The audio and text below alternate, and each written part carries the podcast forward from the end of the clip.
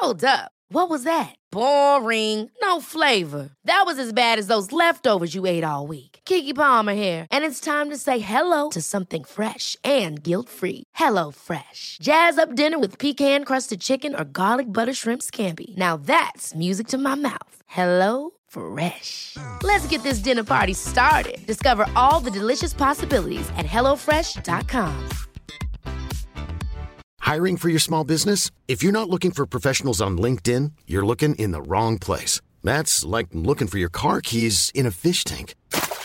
LinkedIn helps you hire professionals you can't find anywhere else, even those who aren't actively searching for a new job but might be open to the perfect role. In a given month, over 70% of LinkedIn users don't even visit other leading job sites. So start looking in the right place. With LinkedIn, you can hire professionals like a professional. Post your free job on linkedin.com slash people today. Quality sleep is essential. That's why the Sleep Number Smart Bed is designed for your ever-evolving sleep needs. Need a bed that's firmer or softer on either side? Helps you sleep at a comfortable temperature? Sleep Number Smart Beds let you individualize your comfort so you sleep better together. JD Power ranks Sleep Number number 1 in customer satisfaction with mattresses purchased in-store. And now, save 50% on the Sleep Number limited edition Smart Bed for a limited time. For JD Power 2023 award information, visit jdpower.com/awards. Only at a Sleep Number store or sleepnumber.com. Comment bien manger? C'est globalement la question qu'on se pose 3 fois par jour, 7 jours par semaine, 52 semaines par an. Et on est perdu. Parce que tout le monde a sa propre définition et même souvent son mot à dire. Bien manger pour sa santé, pour préserver son environnement, pour respecter une démarche éthique ou même encore pour le bien-être animal. Pas étonnant qu'on puisse être perdu au moment de faire ses courses. Nutstalk, c'est le podcast du collectif Inus We Trust qui accueille des agriculteurs, des éleveurs, des sportifs, des experts de la santé et des marques engagées afin de partager leurs meilleurs conseils sur l'alimentation et leur vision de ce qu'est le bien manger. Moi, c'est Mehdi. Chaque semaine, j'accueille mes invités pour vous proposer des discussions brutes et incisives autour des manières de produire, transformer, soigner ou consommer, nous permettant de vivre pleinement chaque instant. Et ce, le plus longtemps possible. Bonne écoute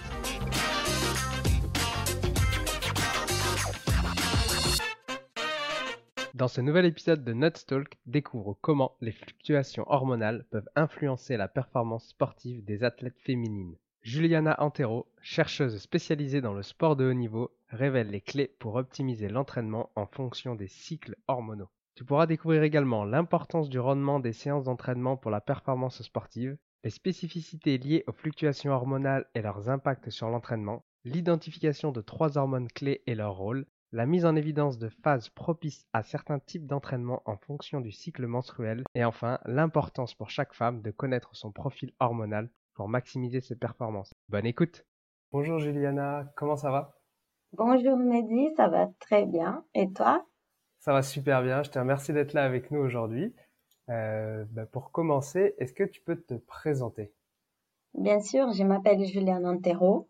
Je suis chercheuse dans le sport de haut niveau. Je travaille à l'INSEP où je dirige une équipe de chercheurs sur les spécificités des athlètes féminines. Donc, on accompagne les sportives en préparation pour les Jeux olympiques. Donc tu es vraiment spécialisée euh, dans la performance dans le sport pour les femmes. Pour les femmes, des très haut niveau en particulier parce que sont celles qui se préparent pour les Jeux olympiques d'été ou d'hiver. D'accord. Euh, du coup, ça tombe bien. Euh, pour toi, c'est quoi la définition de la performance?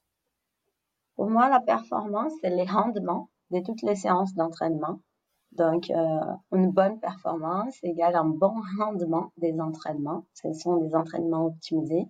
Et une mauvaise performance, c'est alors un mauvais rendement par rapport à tout ce qu'on avait planifié en termes d'entraînement et des résultats attendus. C'est quoi un, bon rendement? Comment Un bon rendement, c'est savoir tirer au maximum des profits de l'entraînement pour optimiser tous les potentiels gains en termes de sais pas, ça dépend de chaque discipline, mais en termes de puissance, d'explosivité, d'endurance, donc de pouvoir extraire au maximum de chaque séance d'entraînement pour atteindre des objectifs de performance. Du coup, euh, en amont de chaque entraînement, tu définis euh, ce que la personne est capable de faire. Comment est-ce que tu, définis ce genre de choses euh, à l'individu? Non, là, ça, c'est pas mon rôle de définir les critères, bien que on travaille avec les athlètes olympiques. Le but, c'est une médaille olympique. Dans la plupart des cas, c'est une médaille d'or aux Jeux olympiques, notamment ici à Paris. Mais ça, c'est l'athlète qui définit, c'est son critère de performance avec son entraîneur. Et après, euh, l'idée d'optimiser l'entraînement, ça passe d'abord par comprendre quels sont les déterminants de la performance, c'est-à-dire quels sont les facteurs qui ont une influence euh, sur la performance. Donc, quels sont les facteurs qui ont une influence sur chaque séance d'entraînement, parce que la performance est construite au fur et à mesure lors des entraînements. Donc, on va essayer de comprendre quels sont ces facteurs et essayer d'améliorer ces facteurs dans la mesure du possible. Alors, tu parles de... que les buts les, et puis c'est atteint pour chaque athlète. Super. Alors, tu parles de facteurs. Du coup, euh, tu es spécialisé euh, dans les athlètes féminines. Euh, mm-hmm. C'est quoi les spécificités d'un entraînement pour les athlètes féminines? Alors, déjà, c'est comme pour, pour les garçons, la performance et les résultats des multiples facteurs.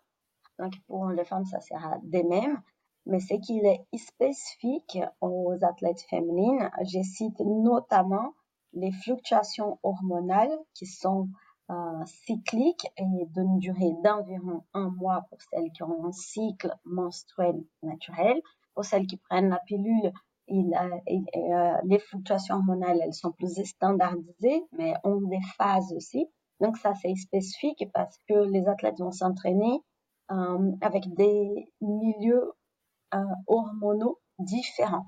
C'est-à-dire pendant, parce que je suis obligée d'expliquer un peu sur les cycles menstruels et les contraceptions hormonales pour expliquer des spécificités.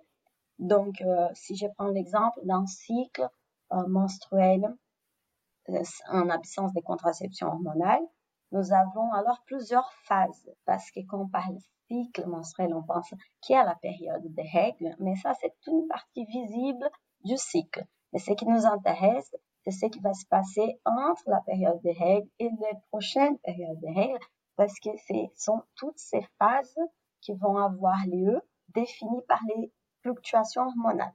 Et ces hormones-là ont une influence sur le bien-être, sur l'entraînement et sur la performance des athlètes. Parce que nous avons des hormones qui vont, de façon très schématique hein, et très simple, il y a des hormones qui vont améliorer la performance et il y a des hormones qui vont euh, rendre la performance un peu plus difficile. Elles seront plus fatiguées en présence de ces hormones-là. Et donc, on va comprendre pour ces athlètes quel est leur profil de réponse à ces variations hormonales.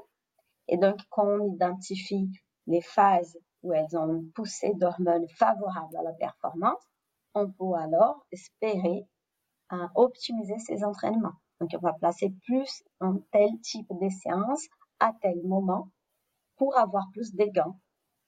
et avoir un meilleur rendement, donc une meilleure performance.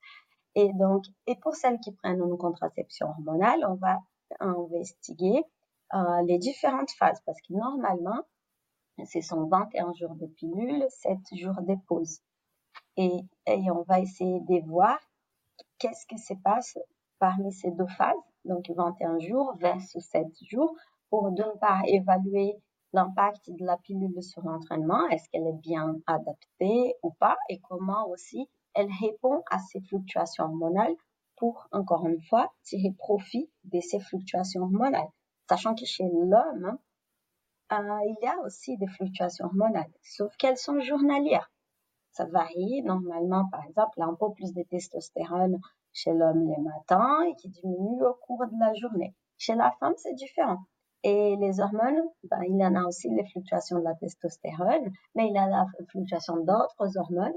Et donc, c'est de comprendre à l'échelle d'environ un mois comment on peut tirer profit de ces fluctuations hormonales.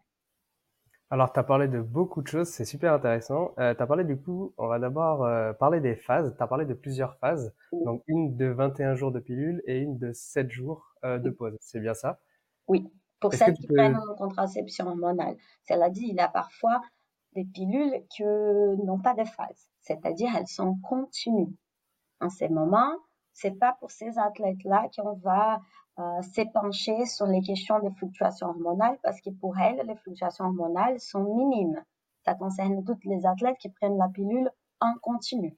Mais pour les autres, on va s'intéresser aux différentes phases, soit parce qu'elles prennent la pilule et font une pause, soit parce qu'elles ne prennent pas la pilule et donc elles sont marquées par des fluctuations hormonales d'autant plus importantes.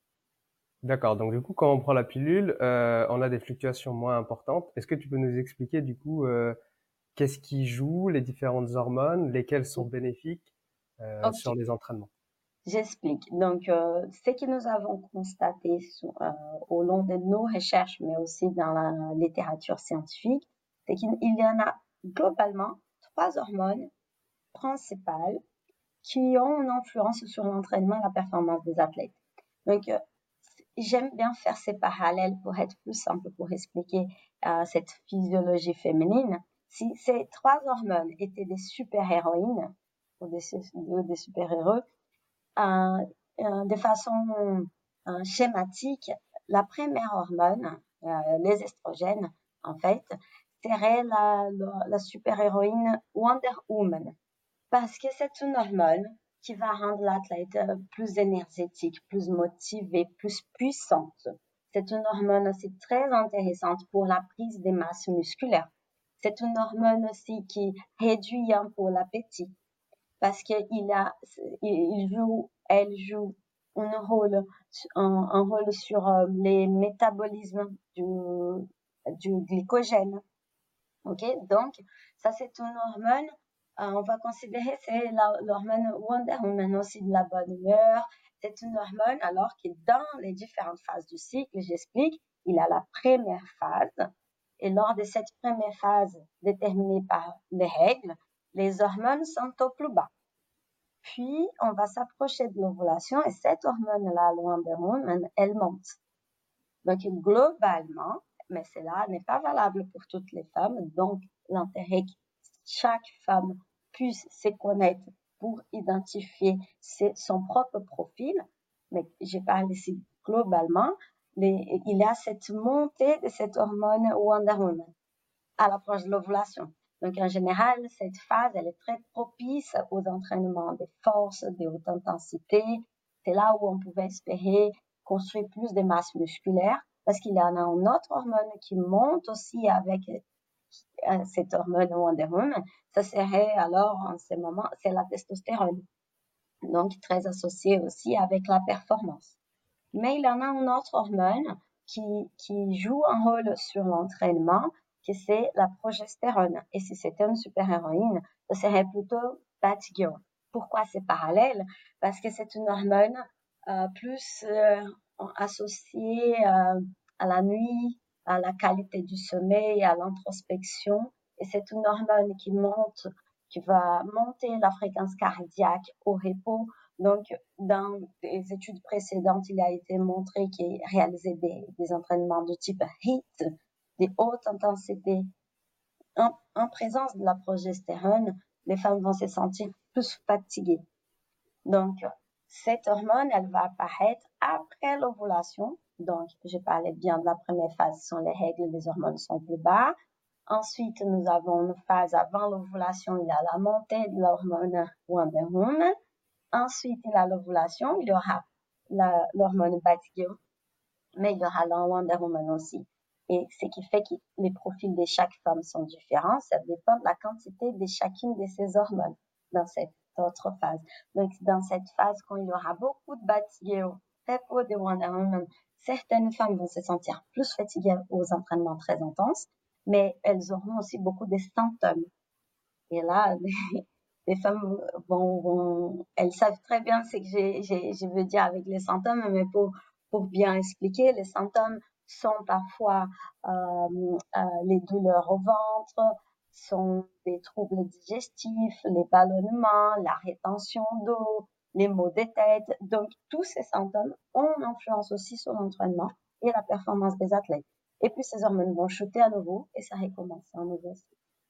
Donc, c'est hyper intéressant de voir l'effet de chaque phase sur chaque athlète pour qu'on puisse déjà d'une part anticiper les meilleures phases pour adapter l'entraînement.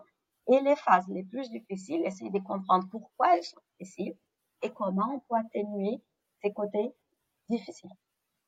Et donc du coup, tu adaptes l'entraînement à chaque phase euh, hormonale Pas forcément à chaque phase.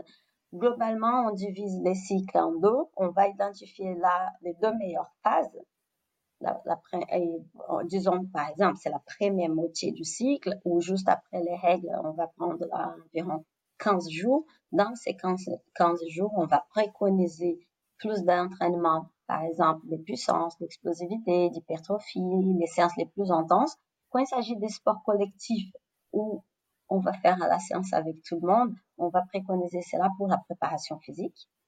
Et euh, parce que nous travaillons avec des sports courts aussi, éventuellement, parce qu'il y a beaucoup d'athlètes euh, qui sont suivis avec des capteurs de puissance, des GPS, etc. Donc, on va voir dans leur GPS qu'elles n'ont pas réalisé assez des sprints. Disons, elle a fait un entraînement en groupe, technique, en foot par exemple. Elles ont fait un entraînement où, pour des questions techniques, elle n'a pas couru assez ou assez vite, elle n'a pas fait assez d'accélération. On préconise alors qu'elle puisse faire des séances de sprint parce qu'elle était dans sa meilleure phase. C'est là où elle va réussir vraiment à atteindre des très hautes vitesses. Comme ça, elle, elle, elle va être toujours très bien entraînée, dans le sens où elle va toujours chercher son max au moins une fois par mois. Et après, il y a les deux autres moitiés où on préconise d'entretenir les gains obtenus dans, dans cette première moitié. D'accord, super. Et donc du coup, euh, je suppose que c'est très facile de d'identifier les phases pour une fille qui est réglée. Mais du coup, pour fille qui n'est pas réglée, est-ce que euh, comment elle fait pour identifier ces phases-là? Est-ce que ça fluctue tout le temps? Est-ce qu'elle est en constante recherche ou est-ce que non, il y a un cycle quand même? Quand tu dis qu'elle n'est pas réglée, ce sont les, les athlètes qui n'ont pas leurs règles. Ouais, c'est ça? Oui, donc déjà, ça c'est un point très important parce que bien qu'ils commandent le sport, de niveau ou amateur, donc, on, voit bien que celle qui pratique beaucoup de sport, et il a un risque euh, supérieur à celle qui ne pratique pas de sport, d'avoir ce qu'on appelle l'aménorrhée secondaire. C'est cette absence de règles.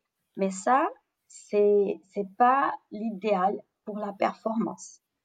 Pourquoi? Parce qu'en fait, un cycle régulier, il témoigne d'un état de bonne santé de l'athlète parce qu'en fait, euh, les cycles, c'est pas juste, ah, bah voilà, j'ai les règles et tout, et ça arrive. Euh, non. C'est que les, règles, c'est juste les résultats de l'ovulation. Et pour que l'ovulation, elle puisse avoir lieu, il faut tout un environnement hormonal équilibré. Parce qu'en plus, ces hormones-là, ils, sont, il y a une organisation, c'est des laxes gonadotropes, c'est-à-dire, c'est une sorte de Wi-Fi entre les cerveaux, et les gonades qui vont produire les hormones. Donc, il a tout un équilibre dans l'ensemble du corps, ok, qui n'est pas lié aux ovaires. Il a tout un équilibre sur plusieurs euh, systèmes du corps pour avoir un, équilibre hormonal qui alors assure l'ovulation. Et si on a de l'ovulation, on a ensuite les règles derrière. OK Et donc, on n'a pas les règles, c'est parce que déjà une sorte de déséquilibre s'est installé. Et ce déséquilibre au-delà de tout autre trouble du cycle, il est normalement associé à un déficit énergétique, c'est-à-dire euh, l'athlète, elle dépense là, en termes d'énergie, elle dépense beaucoup, mais ce qu'elle consomme en termes d'énergie, c'est qu'elle va manger, et, c'est inférieur à ce qu'elle dépense.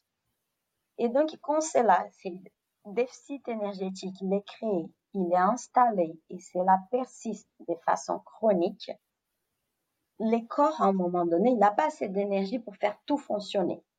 Donc, il va devoir prendre une décision. Il dit, ben, je ne peux pas arrêter les systèmes musculaires, les systèmes cognitifs. Qu'est-ce que je vais arrêter? Ben, les systèmes reproductifs. Donc, il arrête l'ovulation. Mais ça, ça montre encore déjà qu'il commence à s'approcher d'un seuil dans limite d'adaptation. On sait que l'athlète qui, pour progresser, pour améliorer, elle a besoin, et elle ou il, ils ont besoin d'avoir euh, des marges d'adaptation. Parce que s'il à un moment donné, la séance elle est bien plus exigeante, il a encore de la marge, il va s'adapter à cette séance, il va créer des adaptations physiologiques pour progresser. S'il s'approche trop de cette limite, commence à avoir moins de marge, des, des progressions. Et donc, des athlètes qui n'ont pas leurs règles, en premier temps, elles vont pas sentir l'impact sur leur performance. Mais c'est là, avec les temps, pour plafonner leur performance et augmente aussi les risques de blessures. Et, c'est pour, et, et, et, les athlètes aussi qui se blessent en étant en situation d'améliorer, normalement, elles prennent plus de temps pour revenir parce que leur manque une hormone essentielle, c'est la, la, Wonder Woman. C'est comme si leurs ovaires étaient proches d'une ménopause. Donc, elles n'ont pas cette hormone essentielle à la prise de masse musculaire, au, bon fonctionnement du système immunitaire. Donc, ça, c'est un facteur de risque, en fait, n'est pas avoir les règles. Donc, la première chose, c'est euh, corriger cela. Donc elles se privent euh, d'amélioration de performance, mais aussi euh, en termes de santé, c'est également euh, très négatif. Oui, c'est ça. Même si c'est pas dans l'immédiat, et c'est pour ça que c'est un peu trompeur, parce que beaucoup de femmes, du moment qu'elles n'auront plus leurs règles, elles, elles vont progresser en termes de performance. Parce que, et, ça pour des sports où il y a un rapport puissance et poids intéressant, c'est-à-dire ben, on perd du poids, on améliore notre puissance, donc on progresse. Sauf qu'entretenir ces systèmes, c'est très difficile. Donc elles vont progresser euh, dans les courts termes. Elles vont aussi dans les moyens termes éventuellement garder cette performance, mais à long terme, c'est difficile. Et c'est là qui et parce qu'après, elle va devoir se priver de plus en plus de nourriture et de créer des déficits de plus en plus importants pour entretenir ces systèmes et à un moment donné, c'est plus possible. Donc, c'est pour ça que c'est aussi un facteur d'alerte, un signe d'alerte pour l'athlète. J'ai pas euh, j'ai pas de règles. C'est pas une, raison de paniquer, ça arrive, mais il est important de chercher la cause avant que cela s'installe de façon durable. Et avant de ne plus du tout avoir les règles, les premiers signes, c'est un cycle irrégulier donc, plus il devient irrégulier, c'est-à-dire de plus en plus long. Donc, un cycle moyen, normal, il a environ 28-30 jours. Mais s'il est de plus en plus long, c'est-à-dire il vient à chaque fois 32 jours, 35 jours, 38 jours, donc bientôt elle aura plus ses règles. Et là, ça sera, euh, ça sera un problème. Et donc, c'est pour ça que c'est aussi important de suivre son cycle quand on est un athlète, parce que cela pourrait être un, indicateur de bonne santé et donc de performance. Super, c'est vraiment très complet. Alors j'ai plein de questions qui viennent, je vais essayer de les prendre dans l'ordre. Euh, est-ce que euh, le sport, par exemple, que ce soit euh, du trail, de la musculation ou autre sport, cela influence quoi que ce soit ou non, c'est la même règle dans tous les sports?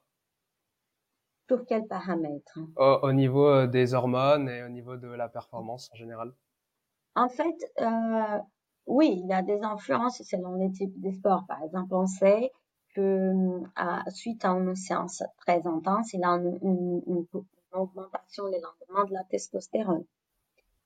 Et donc, il a une influence sur les hormones.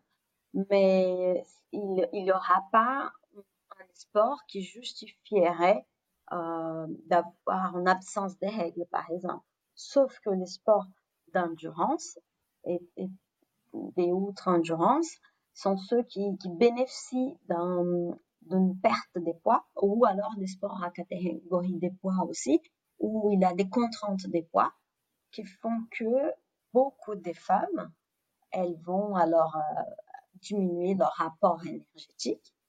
Et comme j'ai expliqué, qu'on diminue l'apport énergétique de façon chronique, bah, donc il peut avoir un déséquilibre hormonal et donc l'absence d'ovulation et donc l'absence de règles. Ok, je vois, c'est très clair. Euh, Est-ce que le système de contraception euh, joue également sur euh, les différentes phases? Donc, tu as parlé de la pilule, mais Mhm. il existe d'autres systèmes de contraception. Est-ce que c'est la même chose ou c'est différent? Globalement, on, arrive à diviser en ces deux groupes, un cycle naturel et cycle avec contraception. Dans les cycles naturels, on peut inclure aussi les stérilés des cuivres. Ils rentrent dans les cycles naturels parce qu'ils n'arrêtent pas la fonction ovarienne. Elle va continuer à ovuler. C'est de même pour les stérilés hormonales.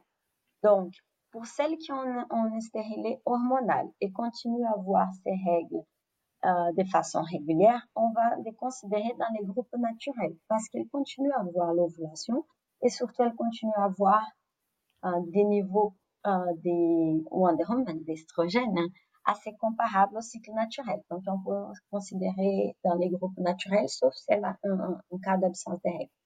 Et sinon, dans les groupes des contraceptions hormonales, euh, normalement il y en a on peut diviser deux phases. Donc, c'est la phase où elle arrête cette contraception.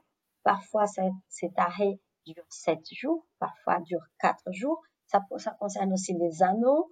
Donc, c'est 21 jours, puis on pose les sept jours. Donc, on s'intéresse à ces deux phases-là. Et la différence sont, ceux, euh, sont les moyens de contraception continus. Donc, soit elle prend la pilule en continu sans arrêt, soit elles ont des implants et, et dans ces cas, elles n'ont pas des, des, des, phases hormonales. Il y a des fluctuations, on sait qu'ils continuent quand même à avoir une petite euh, fluctuation, mais là, la fluctuation, elle est très petite pour être si importante à prendre en compte. D'accord, euh, très bien. Euh, Est-ce que on peut, donc du coup, tu as parlé que ça peut durer quatre jours, la phase d'arrêt, ou alors sept jours. Est-ce Mhm. qu'on peut jouer avec cette phase d'arrêt pour augmenter ses performances suivant euh, si on arrive sur une phase où euh, l'entraînement est intense ou au contraire euh, on arrive sur une phase peut-être de compétition, etc. Là, aujourd'hui, jusqu'à là, nous avons déjà suivi plus d'une centaine de sportifs en préparation olympique. Pour celles qui prennent la pilule, nous n'avons pas trouvé un réel intérêt d'adapter les séances en fonction des phases de la pilule. Par contre, nous avons observé pour certaines euh, une diminution de leur euh, euh, puissance pendant la phase qu'elles prennent la pilule. Donc pendant 21 jours, elles avaient moins de puissance que pendant les 7 jours de pause. Et ça arrive parce que aussi, je ne sais pas si c'est parce que, hein, j'ai pas encore des moyens de faire les liens des causalités, mais on a observé en parallèle une diminution de la testostérone pour celles qui prennent la pilule. Donc pendant les 21 jours de pilule, elles ont moins de testostérone que pendant les 7 jours de pause. Donc c'est là pour expliquer ces différences. Et dans les cas des, des sportifs qui recherchent la très haute performance, on peut s'interroger sur l'intérêt de cette pilule pour cet athlète. OK? Mais dans la plupart des cas, ce qu'on observe, c'est qu'elles sont stables tout au long des, des, des 28 jours, c'est-à-dire pendant les 21 jours de pilule, pendant les 7 jours de, de pause, elles sont stables. Et c'est ce que l'on souhaite quand on prend la pilule, parce qu'on va diminuer les fluctuations hormonales, on les arrête pas complètement, mais on diminue, on, on va mettre les ovaires euh, globalement au repos, et donc il n'aura pas d'ovulation. C'est ce que l'on souhaite avec une pilule. Et donc, elles sont plutôt stables, et c'est comme, et, c'est ce qu'on devrait espérer en prenant la pilule. Par contre, qu'on voit aussi, c'est les cas déjà que nous avons observés, les athlètes, elles avaient moins de performances, enfin, moins de puissance, ou elles se sentaient moins bien pendant la pause de la pilule. Et ça, par contre, il n'y a pas beaucoup d'essence d'avoir, pour celles qui prennent la pilule et qui font la pause, d'avoir trop mal pendant ces sept jours, d'avoir des douleurs, de n'être pas en mesure de bien performer, c'est peut-être un indice que cette pilule n'est pas la bonne pour l'athlète. Et on peut même se questionner sur l'intérêt de cette pause pour cet athlète. One size fits all seemed like a good idea for clothes. Nice dress. Uh, it's a it's a t-shirt. Until you tried it on. Same goes for your healthcare. That's why United Healthcare offers a variety of flexible, budget friendly coverage for medical, vision, dental, and more. So, whether you're between jobs, coming off a parent's plan, or even missed open enrollment, you can find the plan that fits you best. Find out more about United Healthcare coverage at uh1.com. That's uh1.com. Ever catch yourself eating the same flavorless dinner three days in a row? Dreaming of something better? Well, HelloFresh is your guilt free dream come true, baby. It's me, Kiki Palmer. Let's wake up those taste buds with hot, juicy pecan crusted chicken or garlic butter shrimp scampi. Mm. Hello Fresh. Stop dreaming of all the delicious possibilities and dig in at HelloFresh.com. Let's get this dinner party started.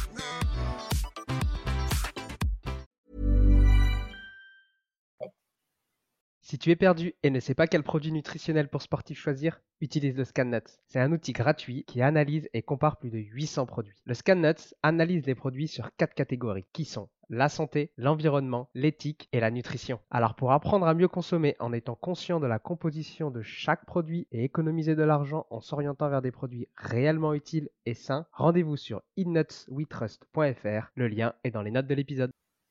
J'allais dire, euh, du coup, tu parlais de 7 pilules. Euh, il existe du coup euh, un grand nombre de pilules différentes, dosées différemment. comment on peut faire pour... Enfin, est-ce qu'il faut constamment tester différentes pilules? Est-ce qu'il y en existe énormément ou ça va assez vite? Il y en a plusieurs, mais ça, c'est une question médicale. Parce que la pilule, avant, elle a un objectif médical de contraception. Donc ça, l'athlète, elle va voir son médecin et qui va, qui va décider avec elle selon son historique familial et selon ses tolérances, quelle est la meilleure méthode de contraception. Donc, euh, on va pas choisir cela en fonction de son sport. C'est ça, c'est une première chose. On choisit en fonction, c'est un choix médical. Mais, par la suite, on va voir si ça s'adapte bien sur les plans sportifs aussi. Et si ce n'est pas une contrainte, parce que c'est une contrainte pour le sport et que le sport a une place, une place importante pour, pour la femme, en ce moment, on peut tester d'autres pilules. Et malheureusement, jusqu'à aujourd'hui, c'est une question des essais, erreurs. On tente celle-là, ça marche pas, on tente une autre. C'est pour beaucoup de femmes très contraignant parce que quand ça marche pas, c'est désagréable. Parfois, quand ça marche pas, il y a beaucoup de maux de tête. Parfois, quand ça marche pas, il a une prise de poids importante. Et, euh, donc, parfois, elles veulent juste pas continuer à essayer. Et donc, il a d'autres options, mais ça, c'est une question avant tout médicale. Nous, dans la partie de l'accompagnement scientifique de la perf, on va juste essayer de voir ce qui marche, ce qui ne marche pas, une fois que ces choix médicaux ont déjà été pris. D'accord, super. Euh, tu as parlé que c'est important de suivre euh, ça, ces phases. Euh, mm-hmm. Est-ce que tu as des outils, des applications ou euh, quelque chose qui permettent de suivre ça assez simplement? Alors, oui, il y a plusieurs moyens. Je pense euh, les classiques, ça peut être avec un cahier, une note, les phases pour savoir un minimum, un minimum.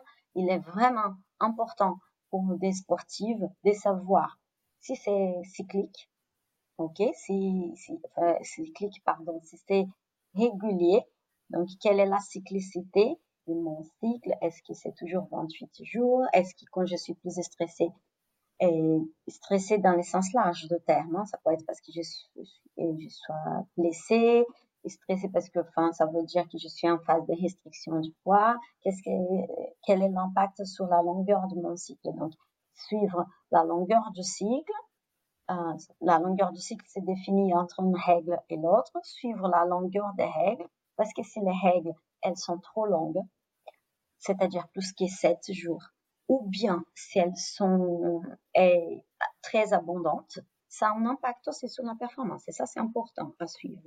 Mais juste pour finir, je, je reviens sur l'abondance des règles, ça c'est un paramètre important. Mais juste pour finir la réponse. Donc, on note ça soit sur un cahier si on n'aime pas les applis, soit il y a plein d'applis qui permettent déjà de donner les statistiques. Euh, et donc, je pense que ce sont les deux moyens les plus simples. J'ai d'ailleurs, euh, j'ai un e-book Cyclesport, c'est gratuit, hein, c'est offert sur mon compte Instagram. Si ça intéresse aux, aux, aux sportives qui nous écoutent, elles peuvent euh, les télécharger parce qu'il y aura justement toutes ces indications. Qu'est-ce que c'est important de suivre euh, au cours d'un cycle menstruel Quels sont les paramètres Comment j'ai fait Comment je note et tout ça. Donc, euh, il suffit d'aller sur mon compte. Ça s'appelle Think Power, euh, tiré de 8, sportive au pluriel. Et il a un e-book qui explique tous ces détails.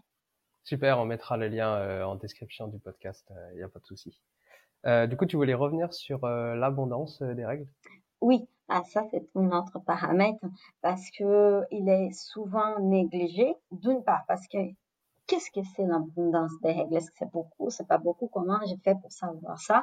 Notamment si c'est un sujet un peu tabou, les femmes peut-être ne vont pas vouloir en parler. Et parler qui avec euh, leur mère, on va dire, ça n'est pas un bon paramètre. Parce que si il manque toujours d'informations pour les générations passées, ça manque encore plus d'informations.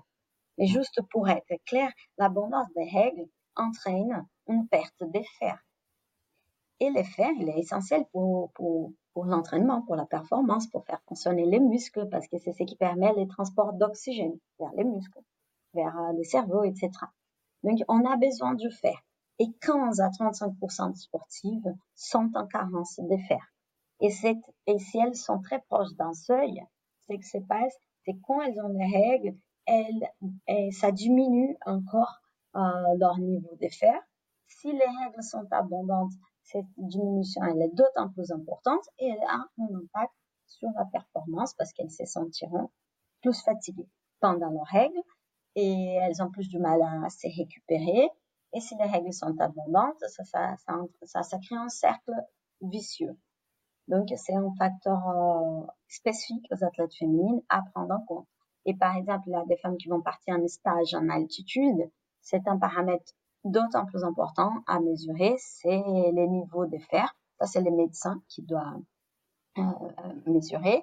Et s'il a une carence en fer, c'est un professionnel de la santé qui peut prescrire la supplémentation en fer. Super, bah voilà, c'est très clair. On va parler euh, un petit peu plus tard dans le podcast euh, d'alimentation, peut qu'on peut apporter du fer dans l'alimentation. Mais avant tout, euh, j'aimerais savoir, du coup, un peu pour résumer tout ça, quelles habitudes quotidiennes euh, on peut mettre en place pour euh, suivre simplement et continuer à performer, un peu un résumé de tout ce que tu nous as dit jusqu'à maintenant. Oui, je reviens sur les points que la performance, elle est multifactorielle, donc elle dépend de chaque facteur. Donc pour performer, on dépend d'un équilibre de ces nombreux facteurs. Donc l'alimentation, les sommeils, l'état de santé, l'état mental. Donc, tous ces facteurs ont une influence sur euh, la performance. Sauf que certains facteurs, eh ben, les cycles menstruels et la prise de la pilule, c'est un facteur de plus parmi tous ces facteurs. Donc, il, il est fondamental pour l'athlète, pour, la, pour les sportifs, de, de savoir quelle est l'influence de chaque facteur, ou du moins quels sont les facteurs les plus importants dans leur entraînement pour, pour eux. C'est-à-dire, s'il a un sportif qui ressent beaucoup l'influence du sommeil, il est important de prioriser alors le sommeil. S'il a un sportif qui ressent beaucoup l'influence de la nutrition, il faut, il est important alors de prioriser la nutrition. C'est s'il y en a celles qui ont une influence euh, importante du cycle menstruel, on va donner un focus alors au cycle menstruel. D'accord. Donc euh, bien vérifier chaque phase, se connaître et puis euh, aller chercher les petits détails dans chaque tunnel. Donc que ce soit alimentation, récupération, donc euh, qui englobe le sommeil, tout ça, mmh et du coup toute la phase de menstruation. oui, il est important de se connaître parce que plus on se connaît, mieux on peut anticiper, mieux on peut s'entraîner, mieux on, peut, on va se sentir avec nous-mêmes et, et c'est pas juste euh, une façon de dire mieux c'est connaître. Non, ça change tout. pour moi, euh, d'avoir échangé avec les sportifs et pour moi-même d'avoir connu tous les sujets des recherches avec lesquels je travaille, j'observe bien euh, comment ça, nous rend plus autonomes et, de, de savoir déjà ce qui est en train de se passer dans notre corps et comment on réagit à ces différents facteurs. Parce que par exemple, il y a un certain nombre de personnes qui peuvent euh, mal dormir ou dormir très peu et, se récupèrent bien et enchaînent bien les séances, les, séances d'entraînement. D'autres personnes, s'ils n'ont pas eu 9 heures de sommeil, vont pas avoir une bonne récupération. Donc, du moment qu'elles comprennent ça, elles peuvent prendre en main sa récupération. C'est pareil pour, pour les cycles menstruels. Du moment qu'elles vont comprendre, dans cette phase, j'ai réagi de telle façon, dans cette phase, j'ai réagi de cette façon, bah, elles peuvent anticiper. Et il y a aussi sur les cycles menstruels la question d'être un sujet qui est pas abordé, voire tabou. Et donc, il manque d'informations là-dessus. et, donc, s'approprier de ces paramètres et les comprendre comme un paramètre de la performance au même titre que la nutrition, que le sommeil, que la récupération, etc. C'est, c'est aussi une façon de prendre sa carrière en main. Super. Euh, alors, tu as parlé de nutrition. Mm-hmm. Euh, on va aller un petit peu sur ce sujet. Euh, c'est quoi ta définition euh, pour toi de bien manger? Euh, Déjà, je vais parler de bien manger, c'est de, de, manger sans, sans restrictions importantes, c'est-à-dire de, de manger équilibré, sans, sans essayer d'exclure un groupe des macronutriments, par exemple, parce que ça arrive aussi dans certains régimes de dire ben, je vais diminuer drastiquement les carbohydrates, par exemple, ça arrive à beaucoup de femmes, ben, et ça on sait que c'est bien néfaste pour l'équilibre hormonal, donc pour les cycles, donc pour leur performance. Donc bien manger pour moi, c'est manger équilibré. On donc, mange des protéines, des lipides et des glucides à oui, on mange de tout. On mange de tout. Il est important d'ailleurs pour la santé hormonale. Il faut aussi les, les lipides. On, on, on, a besoin de ça pour, pour, pour bien faire fonctionner nos hormones. Et comme j'ai expliqué, j'espère que tout le monde a bien compris qu'on a besoin de ces hormones-là pour performer. Donc, on mange des tout de façon équilibrée. Et surtout pour les femmes, je dirais que sans, sans trop se limiter, parce qu'on voit beaucoup de problèmes associés à, à, à la restriction alimentaire plus que à, à, manger naturellement. Et même si on a envie de manger quelque chose, parce que les femmes se reconnaîtront là-dessus, mais avant les, règles, à la fin du cycle, on a envie de manger sucré, on a envie de manger plus parce qu'il y a eu avec la progestérone une augmentation du métabolisme, donc on a plus faim. On a aussi quand, quand la progestérone chute, comme c'est une hormone antidépressive, et qui joue un rôle sur la sérotonine, on a envie de manger sucré parce qu'il nous manque cette sérotonine. Donc, ma, ma recommandation, c'est mangeons, mangeons de façon bien sûr équilibrée, euh, mais, mais sans trop de restrictions. Pour moi, c'est ça, une alimentation sans complexe. Privilégier le brut. Euh, oui, oui, bien sûr, bien sûr.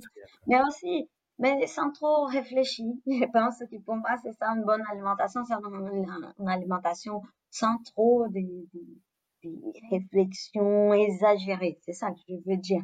Mais hmm. si je reviens sur les femmes, je donnerais aussi des pistes pour manger, euh, donner un, enfin, un focus quand même sur les fers en vue de cette absence des, euh, enfin, sur, sur de nombreuses femmes qui sont, qui ont une carence de fer donc, bien manger des aliments riches en fer, et donc notamment pendant la phase de menstruation pour les sportives, c'est vraiment très intéressant. Et si c'est fer, il est associé à la vitamine C, ça va améliorer l'absorption du fer.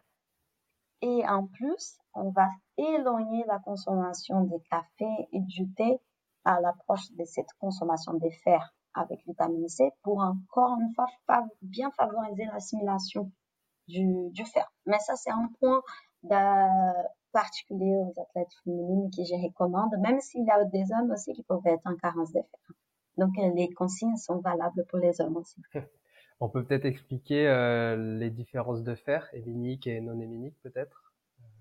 Ou ça n'a pas peu d'importance? Non, oui, oui euh, il y a un fer héminique qui sera plus important à, consommer, mais qui, a une meilleure en fait absorption. Mais c'est pour ça que j'ai donné des pistes aussi, des, des penser à manger des aliments riches en fer euh, avec la vitamine C pour améliorer l'absorption parce que c'est ça, c'est aussi un défi, c'est l'absorption du fer. Et donc pendant la menstruation, on focus là-dessus, ça pourrait atténuer un peu euh, les symptômes de fatigue qui ont ressentent les femmes quand elles font du sport pendant leur règles. Super, merci. Et du coup, je reviens juste sur ce que tu as dit. Euh, pour ceux qui écoutent, euh, on ne boit pas du thé euh, juste après avoir mangé du fer parce que dans le thé, il y a des antinutriments qui empêchent l'absorption correcte du fer. Voilà, c'est bien ça. Hein? Oui, c'est ça, du thé et du café.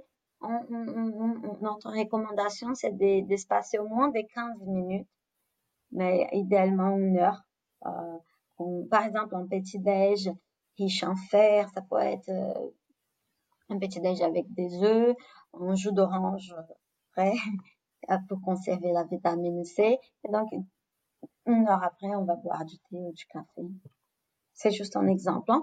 Mais dans ce sens aussi, toujours si, si ça intéresse les personnes qui nous écoutent, euh, là, sur mon compte aussi Instagram, j'ai mis en place, euh, j'ai créé les premières barres énergétiques pensées pour les cycles menstruels des sportives.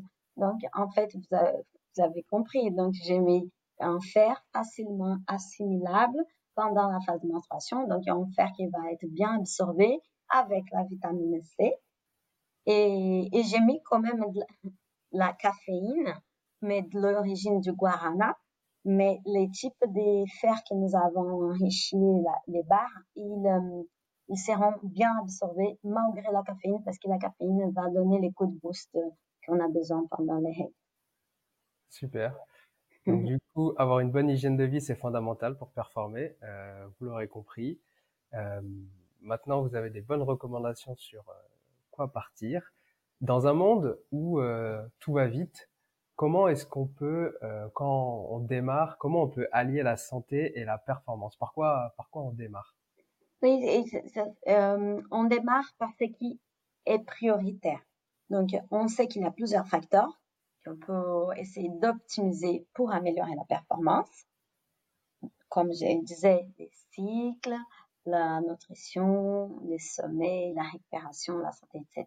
Bon, la santé, c'est fondamental. Déjà, on doit être en bonne santé pour progresser dans notre sport. Mais euh, on commence par identifier ce que c'est fondamental, c'est que c'est prioritaire, c'est qui m'affecte le plus. Est-ce que c'est le sommeil, est-ce que c'est la nutrition, est-ce que c'est les cycles, et c'est par là qu'on commence. C'est ma euh, suggestion, en tout cas, parce que on peut, peut pas essayer de tout réguler non plus au risque de devenir, euh d'ajouter beaucoup trop de contraintes mm. et enlever le plaisir aussi du sport, hein, parce que c'est ça le but aussi, c'est d'avoir une pratique décomplexée, c'est ça, sans trop de ah, il faut manger comme ça, il faut manger comme ça, il faut, enfin, on, on va identifier qu'est-ce que c'est vraiment important, c'est qui m'affecte le plus dans mon entraînement. Et pour les femmes, je suggère vraiment d'essayer de comprendre l'influence du cycle parce que c'est peut-être quelque chose qui passe à côté parce qu'on n'entend pas assez. Mais du moment qu'on a identifié cela, on va donner la priorité aux facteurs qui ont la plus grande influence. Et c'est déjà ça. Super. Eh ben, merci beaucoup. Euh, Est-ce qu'il y a un point euh, particulier qu'on n'aurait pas évoqué et euh, que tu souhaiterais parler? Non, je pense que nous avons fait les tours. Je pense que sur les sujets des spécificités féminines, il y en a beaucoup d'autres facteurs parce qu'on est resté sur les cycles menstruels et, là, c'est vrai qu'il est assez complexe déjà et, il varie d'une femme à l'autre, donc il n'y a pas une recette magique à préconiser. Mais il est spécifique aussi aux athlètes féminines. Euh, l'entraînement de plancher pelvien, c'est important, facteur aussi important à prendre en compte. On va faire la préparation physique, on fait, on fait toute la contraction des muscles superficiels des abdomens, mais il faut penser aussi lors des gainages, lors des, exercices de toute préparation physique, de bien euh, apprendre à contracter euh, les périnées. Ça, c'est quelque chose d'important et spécifique euh, Bon, les hommes aussi peuvent contracter le périnée, ça c'est pas la, question, mais pour les femmes ont des conséquences. Euh, donc c'est important de travailler cela. Elles seront, euh, elles peuvent avoir des conséquences déjà dans des sports qui ont d'impact. Et, et donc l'incontinence urinaire d'effort, ça c'est assez commun. 7 femmes sur 10 qui pratiquent du sport ont l'incontinence urinaire d'effort. Donc, par aussi manque des, on apprend à faire des abdos, mais on n'apprend pas à contracter les périnées. Donc, ça, c'est un facteur important. Et surtout après la grossesse. Donc, euh, ce sont des paramètres à prendre en compte aussi pour les athlètes féminines. Est-ce que tu peux nous donner euh, peut-être un ou deux exercices euh, qu'on pourrait faire, enfin que les femmes du coup? Oui, la contraction du périnée, on va essayer dès qu'on fait euh, des exercices de gainage, par exemple, où on peut commencer sans aucun exercice, déplacer euh, les nombrils euh, comme si on essayait de coller les nombrils au fond de la colonne. Là, on va les rentrer les nombrils et on fait une contraction du périnée comme si on, avait envie d'aller aux toilettes, mais on doit retenir. Et donc, on commence déjà à apprendre à contracter on doit apprendre à relaxer aussi les périnées. Donc, on fait l'exercice des contractions, on rentre les nombrils, on fait cette contraction et après aussi, on apprend bien à relaxer. Les deux fonctions, elles sont importantes. Et après, on essaye d'intégrer ces types de contractions dans les exercices qu'on fait. Si on fait des squats, par exemple, on essaye de contracter et on essaye aussi de relaxer jusqu'à ce que cela soit automatisé. Euh, il faut faire des cycles, 30 secondes, une minute, euh, combien de ah, 30 secondes, ça pourrait être déjà un défi si on n'a jamais fait une contraction. Hein. Donc on commence, on essaye au max, on, fait une contraction le plus longtemps possible et on verra, et, beaucoup de femmes vont avoir du mal déjà à 5 secondes. C'est déjà difficile, mais au fur et à mesure qu'on s'entraîne, on arrive à, à, garder cette contraction hein, plus longtemps et après, ça c'est très bien qu'elle s'intègre de façon naturelle avec les exercices de musculation, de préparation physique et des courses à pied. Et, et ben, il y a beaucoup de recommandations là-dessus. C'est pas mon expertise parce que c'est pas là où je place mes recherches. Mhm. Donc, mes recommandations sont peut-être un peu trop généralistes, mais d'essayer de, se renseigner comment bien apprendre à faire les exercices. Il y a aussi beaucoup de kinés experts là-dessus qui peuvent aider euh, les femmes. Et pour celles qui vont s'identifier avec l'incontinence urinaire d'effort, je pense que c'est fondamental de chercher de l'aide pour apprendre à, à, renforcer les périnées parce qu'il c'est réversible. On peut euh, corriger cela et surtout si on n'a pas, si on a déjà l'incontinence urinaire d'effort avant la grossesse, bah, il faut bien s'entraîner parce qu'après la grossesse, ça risque de s'empirer. Super. Euh, il y a un sujet qu'on n'a pas abordé, c'est les compléments alimentaires. Euh, mm-hmm. Est-ce qu'il y a des compléments alimentaires que, qui sont obligatoires ou alors c'est absolument pas obligatoire, l'alimentation suffit? Ah, je pense, euh, euh, je, pense que ça, bon, je ne sais pas mon expertise de la nutrition, donc j'ai créé les, les, premières marques des barres énergétiques conçues pour les cycles menstruels des sportifs. Je suis pas nutritionniste. Donc, euh, je préfère ne pas trop faire des recommandations là-dessus, même si j'ai fait des recommandations qui sont spécifiques pour les cycles, là où c'est mon expertise. Mais euh, je pense que la nutrition, euh, on, a, une alimentation variée devrait être en mesure de combler tous les besoins, mais on sait que dans la vie de tous les jours, euh, parfois, on n'a pas le temps de se faire à manger comme on voulait, et, de préparer à manger comme on voulait.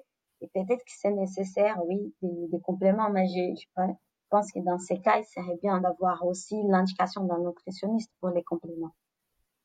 Super. Et pour les femmes, je reviens encore sur le cycle parce que c'est là où, où, se trouve mon expertise. Mais par exemple, certaines femmes ont vraiment beaucoup de douleurs ou ont des douleurs pendant leurs règles. Et de ces faits, euh, et ces douleurs, elles sont associées à un environnement inflammatoire, pro-inflammatoire.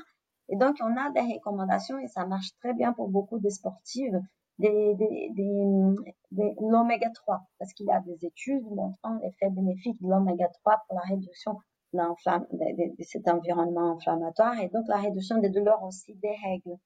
Et donc, on, on recommande pour les sportifs qu'on accompagne, on voit qu'elles ont beaucoup de douleurs, qu'elles ont souvent des douleurs des règles, on va, on va recommander alors les poissons gras qui sont riches en oméga 3. Mais c'est vrai que parfois c'est pas évident de manger des poissons gras à, l'approche des règles. On dit, ben, vous pouvez commander du japonais, la nourriture japonaise. Mais, mais si on, on a besoin d'une semaine avant des règles de bien booster l'oméga 3. Donc, les compléments dans ces cas, par exemple, sont très intéressants. Et il y a des études montrant que pour les sportives, pour les femmes notamment, c'est très intéressant. La créatine ont des effets à la fois sur la performance et sur la, la santé des sportives. Donc, je pense qu'il y a un certain nombre de compléments qui peuvent être intéressants, mais il serait bien d'avoir un accompagnement de nutritionniste pour bien savoir s'ils sont véritablement nécessaires. Super, bah, c'est très clair. Euh, écoute, euh, on a fait le tour. Euh, où est-ce que les personnes peuvent te retrouver si elles ont des questions ou si elles veulent en apprendre un petit peu plus sur toi?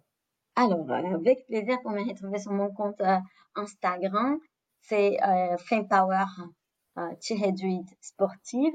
C'est là où je communique, je vulgarise les recherches, pas que celles que je mène à l'INSEP, mais celles que les, actualités scientifiques euh, au sujet de l'entraînement pour les sportives, donc pour les femmes sportives, que ce soit de l'haut niveau ou la matrice. Mais c'est là où vous pouvez me trouver, me poser des questions, télécharger les books, acheter les barres, c'est comme vous voulez.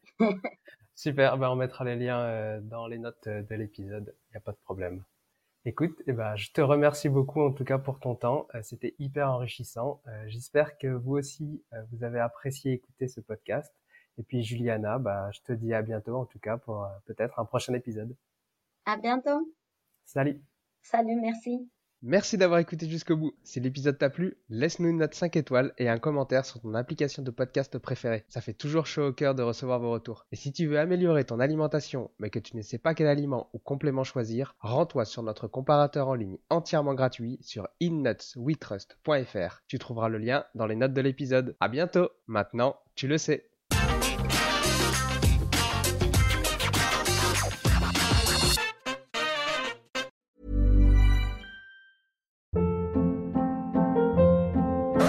Hold up. What was that? Boring. No flavor. That was as bad as those leftovers you ate all week. Kiki Palmer here, and it's time to say hello to something fresh and guilt-free. Hello Fresh. Jazz up dinner with pecan-crusted chicken or garlic butter shrimp scampi. Now that's music to my mouth. Hello Fresh. Let's get this dinner party started. Discover all the delicious possibilities at hellofresh.com. Hey, it's Paige DeSorbo from Giggly Squad. High quality fashion without the price tag. Say hello to Quince. I'm snagging high-end essentials like cozy cashmere sweaters, sleek leather jackets, fine jewelry, and so much more. With Quince being 50 to 80% less than similar brands. And they partner with factories that prioritize safe, ethical, and responsible manufacturing. I love that. Luxury quality within reach. Go to quince.com slash style to get free shipping and 365 day returns on your next order. Quince.com slash style. Mom deserves the best, and there's no better place to shop for Mother's Day than Whole Foods Market. They're your destination for unbeatable savings, from premium gifts to show-stopping flowers and irresistible desserts. Start by saving 33% with Prime on all body care and candles. Then get a 15-stem bunch of tulips for just $9.99 each with Prime. Round out Mom's menu with festive rosé, irresistible berry chantilly cake, and more special treats. Come celebrate Mother's Day at Whole Foods Market.